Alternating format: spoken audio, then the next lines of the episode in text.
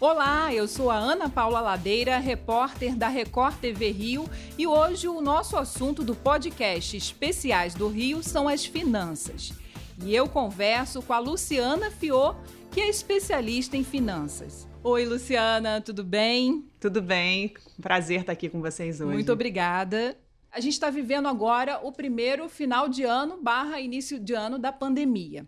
Então, só para a gente ter uma ideia, no estado do Rio de Janeiro, de maio para cá, mais de 400 mil pessoas perderam o emprego.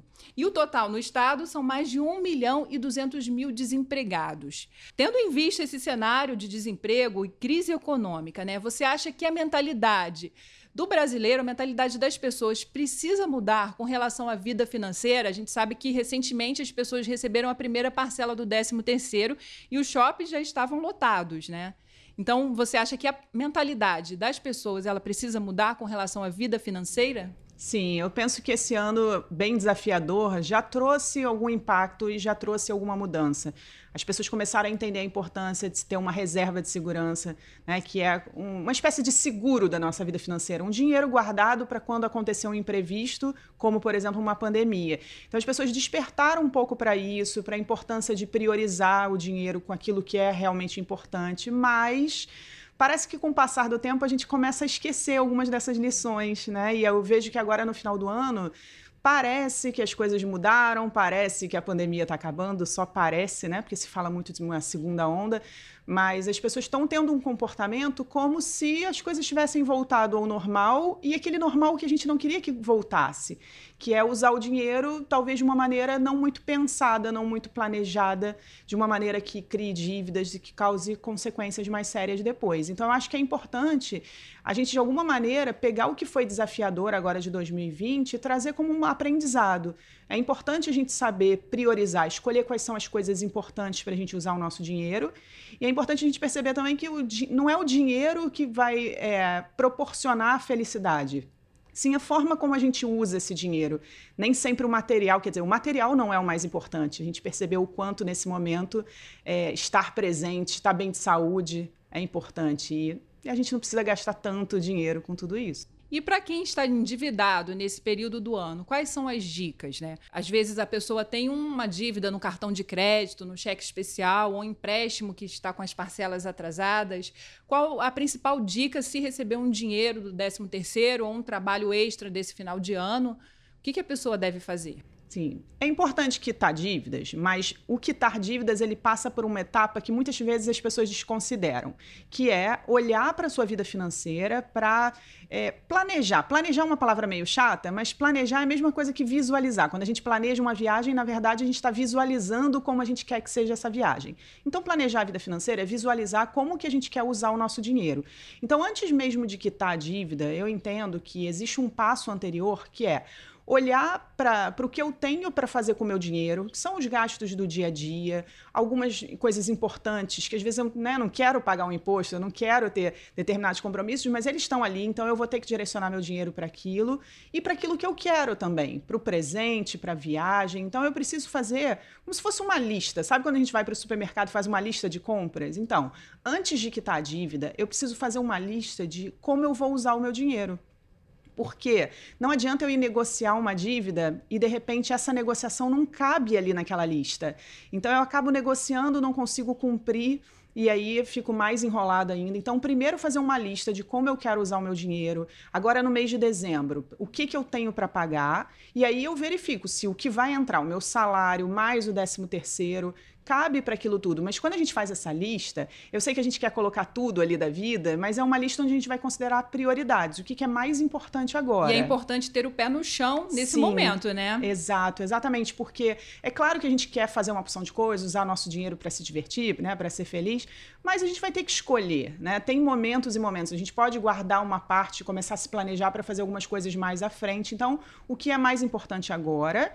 E aí eu vou analisar, eu consigo quitar totalmente a minha dívida? Dívida, eu consigo pegar o 13 terceiro e, por exemplo, ir até o banco e eliminar uma dívida de cartão, se eu consigo, legal, então eu vou fazer isso, né, vou dar aquela apertadinha nesse, nesse mês e vou colocar o meu 13 terceiro nisso e elimino tudo.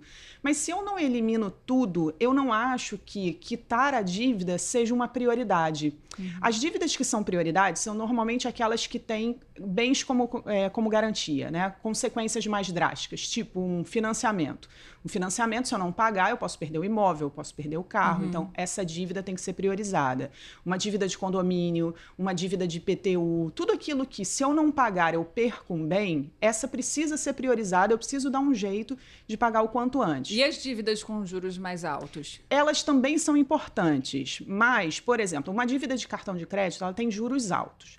Se eu não pago a dívida esse mês, começa a passar os meses e aquela dívida vai crescendo. Vamos supor que, por exemplo, agora em dezembro, uma dívida que inicialmente era dois mil reais, agora em dezembro ela está 10 mil reais. Né? Porque os juros são tão altos que isso pode acontecer. E aí, se eu recebo o meu 13 terceiro, que nem 10 mil reais é, não faz sentido eu pagar uma parte dessa dívida ainda ficar com um pedaço ainda rolando juros, ou se a dívida era de 500 e agora ela está a 4 mil e o meu 13 terceiro é de 4 mil, eu também não acho que faça sentido nesse momento eu usar todo o meu 13 terceiro para pagar uma dívida e não sobrar nada para uma reserva de segurança, por exemplo. A gente não sabe como vai ser a pandemia em 2021. A gente não sabe que dinheiro a gente vai precisar em 2021. Então é importante que todo mundo faça uma reserva. Então o que, que eu acho importante agora? A pessoa precisa ter um olhar de as dívidas precisam ser quitadas totalmente. Essa que é uma, uma prioridade. Mas as dívidas que têm bens como garantias, essas que são as mais importantes e que a gente tem que pensar nelas logo. Dívidas que não têm bens como garantia e que se eu pagar totalmente eu fico sem dinheiro nenhum, ela pode não ser uma prioridade também. Num outro momento, ela pode conseguir um desconto, Exatamente. né? Exatamente. Isso é uma coisa que eu sei que quando a gente tem dívida, a gente quer resolver logo. Ninguém gosta de dever. É verdade. Sei que tem gente que está ouvindo a gente agora e que está pensando, poxa, não, mas eu quero resolver. Ninguém gosta de ficar com essa pendência. Mas, às vezes, a gente resolver no momento errado também não é bom para a gente. E os bancos, é, as empresas, elas tendem a negociar com o passar do tempo.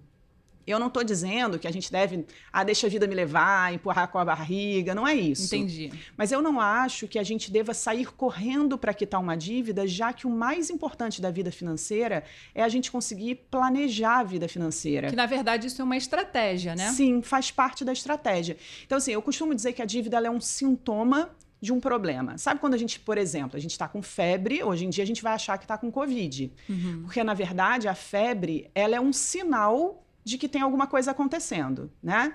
A dívida é como se fosse uma febre, ela é um sinal de que tem alguma coisa acontecendo.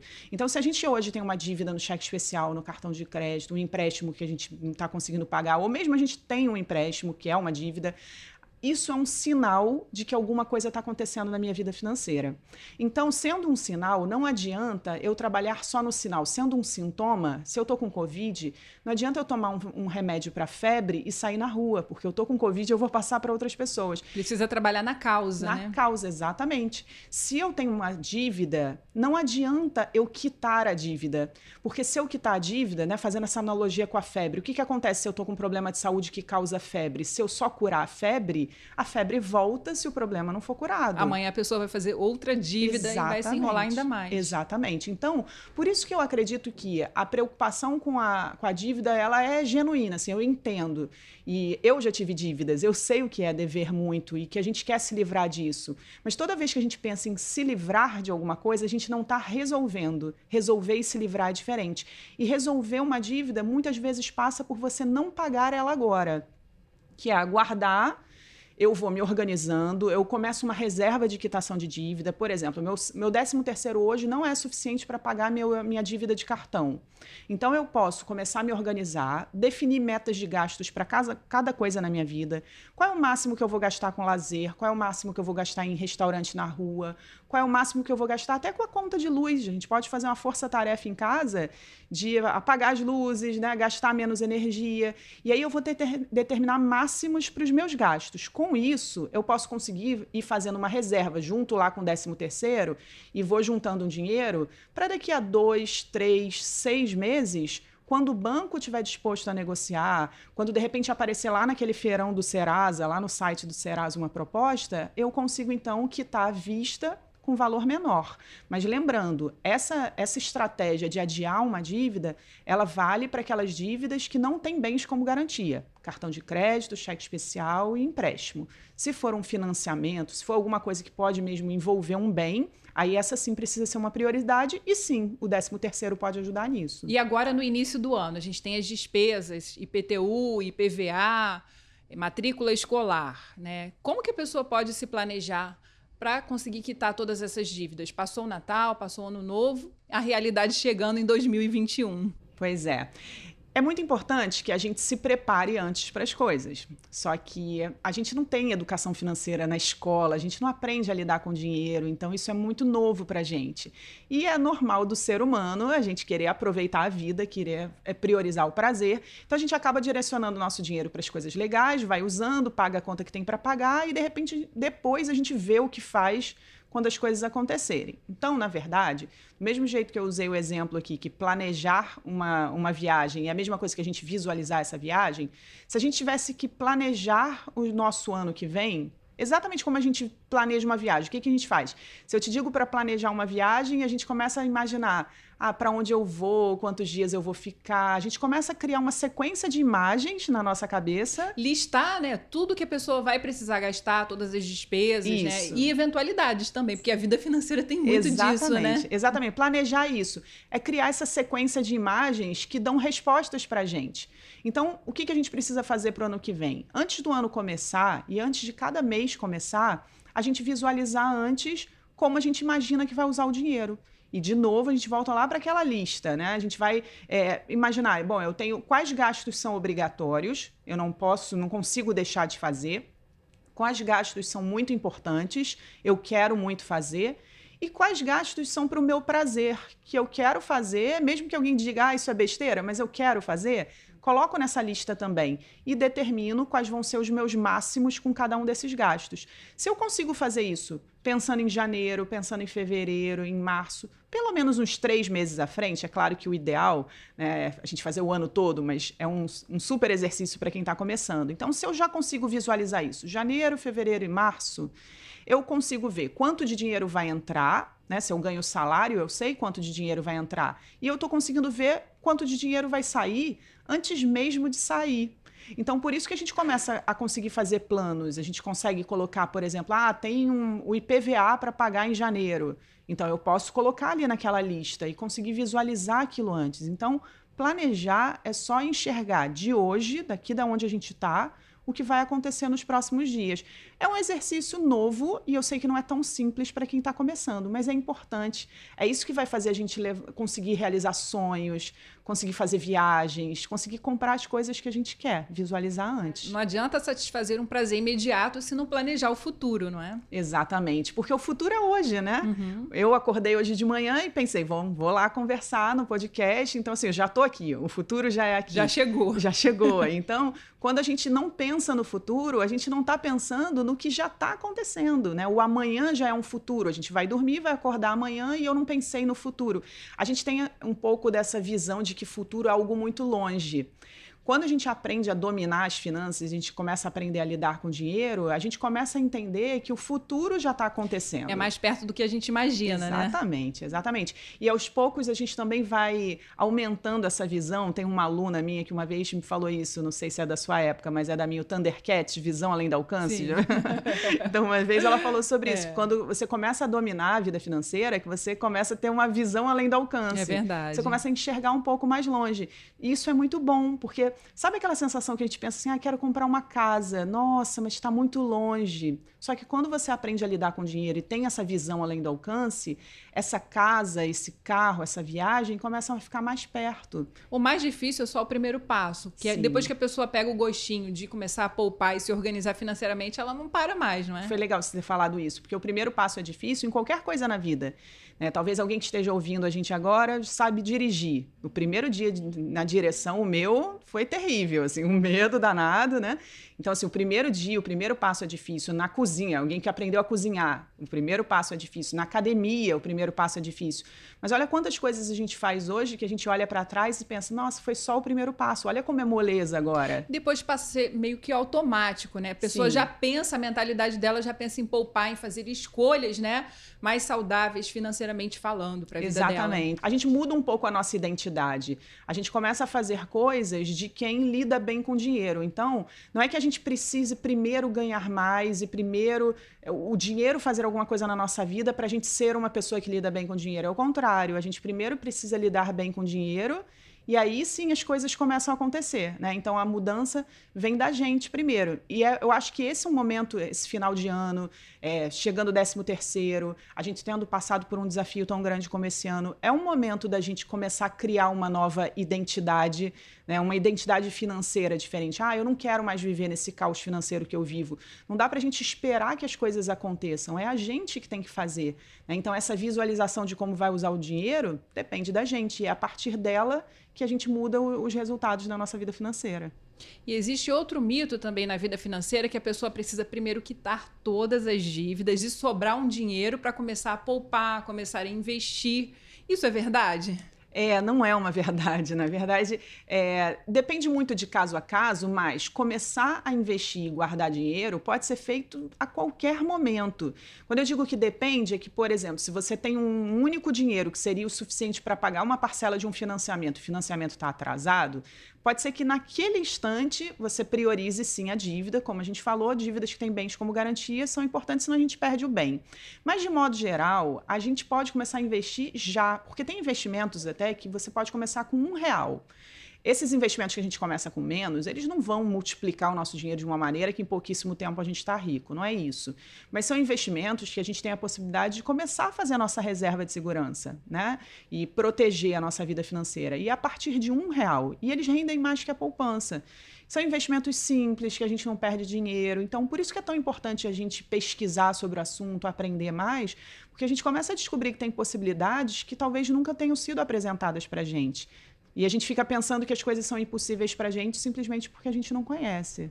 E muita gente pensa que precisa colocar essa reserva de segurança na poupança, que é o único investimento mais seguro e mais fácil para a pessoa sacar.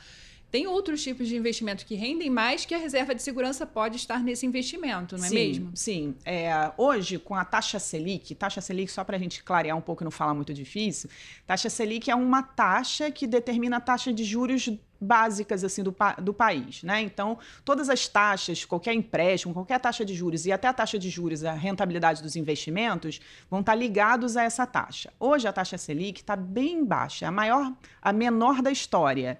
E aí os investimentos eles rendem de acordo com essa taxa. Então, todos os investimentos, a poupança e vários outros que substituíam a poupança estão rendendo pouquinho, porque é normal, esse é um momento da economia, isso acontece, esse é um ciclo na economia. Mas a poupança de todos é o que menos rende. E existem outros investimentos que têm essa característica da poupança da gente poder sacar a qualquer momento rendem um pouco mais, a gente também pode sacar a qualquer momento. Então, é, a gente simplesmente não tem muito acesso a essas informações e a gente fica com medo. Né? A, o grande medo. Paralisa, né? É, o grande medo das pessoas é perder dinheiro. Né? E a gente fica paralisado, a gente não vai em frente e acaba não pesquisando mais para saber que não tem, não tem esse risco que a gente está pensando. Né? Tem proteções nesses investimentos também. Então, acho muito importante que a gente estude sobre isso, porque você estava falando da dívida. Ah, eu estou com dívida, mas se essa dívida tiver num patamar muito grande hoje que eu não consigo pagar, pode ser interessante eu começar a investir, começar a guardar dinheiro, fazer uma reserva de quitação de dívida para daqui a alguns meses negociar. Então, investir, as pessoas têm dívida pensam, não, eu tenho dívida, não vou investir. Mas investir pode ser exatamente a solução para daqui a alguns meses você quitar a dívida. A dívida é um sintoma de um problema. Então, a gente não começa pelo sintoma, a gente começa pelo problema, que é a falta de domínio, de conhecimento sobre as finanças. Então, Luciana, se a pessoa acabou de receber a primeira parcela do 13 terceiro, não tem dívida, o que ela pode fazer com esse dinheiro? Ela pode investir? Qual a melhor opção? Tá. A primeira pergunta é: eu tenho uma reserva de segurança? Todo mundo deve ter uma reserva. O que, é uma reserva? É um dinheiro guardado que sirva para uma necessidade, para um imprevisto. O ideal é que a gente tenha pelo menos três salários, três custos mensais numa reserva. Se hoje eu vivo com, por exemplo, eu preciso todo mês de dois mil reais para pagar as contas, para viver, se todo mês eu tenho dois mil reais, se esse é o meu salário, se isso é o que eu gasto, eu precisaria ter pelo menos seis mil, que é três vezes isso, né? Seis mil reais numa reserva. Isso para um momento que de repente eu for demitida, ou se eu sou autônoma para um momento que eu não arrumo cliente, ou se de repente eu tenho algum problema de saúde, alguma coisa mais grave, que eu tenho uma necessidade de um dinheiro a mais. Então a reserva de segurança é uma proteção nossa. Então quem não tem uma reserva de segurança precisa ter. E se a pessoa recebeu o 13 terceiro salário e não tem dívidas, o 13 terceiro precisa começar a construir essa reserva. Se a pessoa já tem algum dinheiro guardado, não, já tenho uma poupancinha, não tenho dívida e recebi meu 13 terceiro salário. Existe, parece mais raro um caso desse, mas existe. Tem gente que está organizada assim. Então, vai definir o que, que, é importante agora, quais são as minhas prioridades. Tem algum sonho, alguma coisa que eu quero realizar? Porque dinheiro é, é um meio né, de proporcionar coisas para gente. Então, se a pessoa tá, se definiu essa lista de como ela vai usar o dinheiro em janeiro, em fevereiro, em março, pelo menos três meses, se essa pessoa tem a reserva, se essa pessoa não tem dívida, sim, ela pode usar o dinheiro com que traz prazer. Né? Às vezes a gente se pune muito, a gente diz, não, que dinheiro tem que guardar, que dinheiro não pode usar. Não, dinheiro é para usar quando aquilo é importante, quando aquilo foi visualizado antes, quando a gente tem a reserva. Você planejou para isso, né? Se planejar. É. Parece um papo meio chato, eu sei. Algumas pessoas talvez pensem, nossa, mas eu tenho que planejar tudo, pensar tudo, não quero, quero ser feliz, quero usar. Mas a gente tem que pensar que a gente não vai ser feliz só hoje, né? A gente vai ser feliz no futuro, nesse futuro que logo chega, a gente vai proporcionar felicidade para a nossa família. Então, tudo isso é importante. A gente vai ter que pensar em tudo isso também, faz parte, né? Tem que estar tá preparado. Tem né? que estar tá preparado. Então, visualizar como vai usar o dinheiro antes e sempre analisando aquilo é importante para mim ou é importante para o outro. Às vezes a gente gasta com uma roupa, com um carro, com alguma coisa que não é importante para mim. E essas 400 mil pessoas que perderam o emprego na pandemia talvez nem imaginassem que pudesse acontecer uma pandemia e se elas tivessem essa, essa reserva financeira, né, no momento de emergência, elas passariam melhor por esse momento de desemprego, Exato. esse período de desemprego. Exatamente, uma reserva de segurança é exatamente para um momento assim inesperado. Né? Uma reserva de segurança não é um dinheiro que eu guardo para viajar no final do ano. Eu posso até separar um dinheiro para viagem do final do ano, mas a reserva é para ela ficar ali tipo seguro. Seguro do carro, a gente nunca quer usar, a gente paga, é mas torce para não usar, né? Mas quando acontece alguma coisa, a gente dá graças Gra Graças a Deus. A reserva de segurança é a mesma coisa. Eu todo mês eu posso separar um dinheiro para fazer essa reserva que vai servir tipo um seguro da minha vida financeira torço para não usar, então eu evito ao máximo, mas se acontecer alguma coisa eu vou dar graças a Deus de ter. Essas pessoas que perderam emprego e que, enfim, perderam sua fonte de renda, é importante também hoje refletir que um emprego não é sinônimo de estabilidade, de dinheiro entrando, não é. E, e falta de emprego, ou seja, o desemprego, também não é uma justificativa para a vida ficar desorganizada.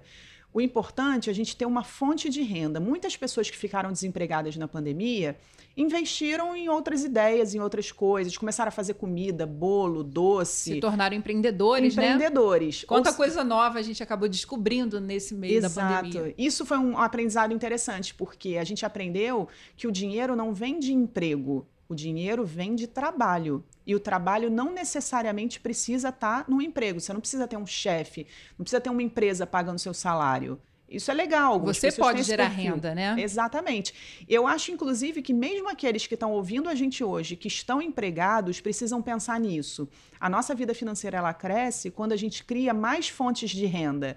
Né? Imagina, a gente tem lá várias fontes de água, por exemplo. Se uma fonte seca, a gente pega a água na outra fonte. Isso. Se a gente tem uma só e aquela fonte seca, a gente fica com sede.